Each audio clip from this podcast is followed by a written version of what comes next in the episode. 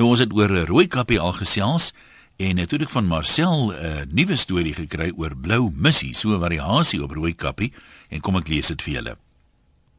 Nie so lank gelede nie het daar 'n ma en 'n dogter in 'n huis gebly wat langs 'n woud geleë was. Die dogter se pa het op 'n olieboor gewerk en hy was maar min by die huis. Omdat hulle in 'n land gebly het waar dit baie sneeu, het die jong dogter se ma haar altyd aangesê om haar blou mus te dra sodat haar kop kan warm bly en haar ore nie koud kry nie. Haar ma het haar later die naam Blou Missie gegee en dis hoe almal haar geken het. Blou Missie se ouma het so eend verder gebly, maar sy was maar siekerig en oor die algemeen in die bed. Mamma moes elke dag na ouma toe gaan om vir haar kos te neem en ten minste te kyk dat alles nog reg is. Op 'n dag vra mamma vir Blou Missie om goue bar battery aangedrewe fietsie na ouma toe te ry. Sy moet vir ouma 'n mandjie vol eetgoed neem en sommer ook 'n bietjie kruideniersware. Blou Missie was nie eintlik lus vir die taakie nie, want dit het beteken sy moes nou gaan bed opmaak daar by ouma en die skottelgoed was as hulle klaar geëet het. Verder was haar fietsie se kattebak nou nie so groot soos wat mamma lyk my gedink het nie, en sy sou dalk nie als daarin kon kry nie. Daai sy sou 'n rugsak ook moes saamneem. Mamma het vraggies verwag sy met 'n halwe pampoen, wortels, 'n sakkie aardappels, koel, koffie, tee en suiker saamneem. Was mamma dan nou laf om te dink dit als in haar fietsie se kattebak sal pas? Maar Blou Missie was baie lief vir haar ouma want sy het altyd iets soos 'n lekkertjie gehad. Sy wou nog vir ouma vra waar sy dit vandaan kry, want ouma loop mens nie eintlik rond nie, sy is mos bietjie siekerig. So gesê, so gedaan. En Blou Missie spring op haar skiepie. Dis nou 'n battery aangedrewe fiets met alles wat sy moet neem vir die groot tog. Nou ouma bly so 10 blokke van hulle af, maar daar's 'n kort pad deur die woud wat sy so graag wou toets, maar sy's tog bang daarvoor. Sy weet ook dat mamma haar gewaarsku dat daar 'n slegte ou in die dorp is. Sy naam is Wolf Jacobs. Hy ry rond met 'n groot 1000cc motorfiets en hy moet liewer vermy word want hy het 'n reputasie dat hy slegte goed met jong meisies wil doen. Blou Missie neem toe maar die normale pad na ouma toe, maar toe sy by die eerste hoek kom, reg langs die woud, toe staan daar 'n ou by 'n groot motorfiets met sy leerpak aan en sy velhelm, valhelm wat so oor die spieël gehak is. Toe sy nader kom, roep hy haar en vra waar sy heen gaan. Toe sy hom vertel dat sy na ouma toe gaan, sê hy mos hy moet sommer deur die woud ry, want dit is baie korter. Min het sy geweet hy's 'n regte skelm en het hy haar belieg. Maatjies, weet julle wie dit regtig was? Sy's moeg en nie lus vir die lang ry na ouma toe nie en besluit sy se maar die kort pad deur die woud neem. En alhoewel die pad korter was, het sy nie geweet dat daar sulke lelike dorings in die pad groei nie. So ry sy toe deur een van hierdie dorings en daar pas haar fietsie se agterwiel.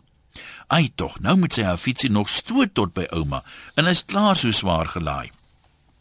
Wolf Jacobs is natuurlik direk na ouma se huis toe, want hy het mos geweet dat hy vir Blou Missie daar kan inwag. Toe hy by ouma se huis aankom, parkeer hy sy groot motorfiets sommer net daar langs die huis waar niemand dit van die pad af kan sien nie, want hy wil mos nou nie hê Blou Missie moet weet hy's daar nie. Ouma weet dat Blou Missie op pad is want mamma het haar gebel, maar sy skrik groot vir die slag toe Wolf sommer die deur afskop daar by die voordeur. Sy kry 'n glips en amper nog 'n hartaanval ook. En voor ouma al sukkelend uit die bed kan klim, storm Wolf Jakob se kamer binne. Hy mors die tyd en hy dra sommer vir ouma uit die kamer uit en gaan los daar in die badkamer waar hy die deur toesluit. Voor hy uitloop het hy eers ouma se mond met 'n waslap toegebind dat sy nie kan skree nie. Wolf Jakob was nie 'n baie groot man nie en hy krap aan ouma se kas en hy kry 'n paar vlenipe jakkies en hy trek dit aan. In ouma se kas kry hy ook so 'n kappie wat amper soos 'n tuitkappie lyk en hy sit dit op. Toe klim hy sommer in die bed en trek hom halfpad toe met die beddeken. Dis nou hier waar Blou Missie so al hygende en sopnat gesweet daar aankom. Haar fietsie is by die tyd al heeltemal heilig, want sy het al die hele dom uitgevloek met die gestotery. Sy parkeer haar fietsie teen die stoep se muur, maar sy kyk nie behoorlik waar sy loop nie en sy trap in 'n sponsdoring wat die bure se hond daar kom los het. Nou soos 'n mens kan verwag as jy in so 'n sponsdoring trap, steek dit nie so seer nie, maar jou been is onmiddellik krippel, dit sleep sommer so agter jou aan. Blou Missie merk dat daar iewers fout moet wees want die voordeur is oop en dan flarde gebreek. Sy roep na ouma maar sy kry nie antwoord nie.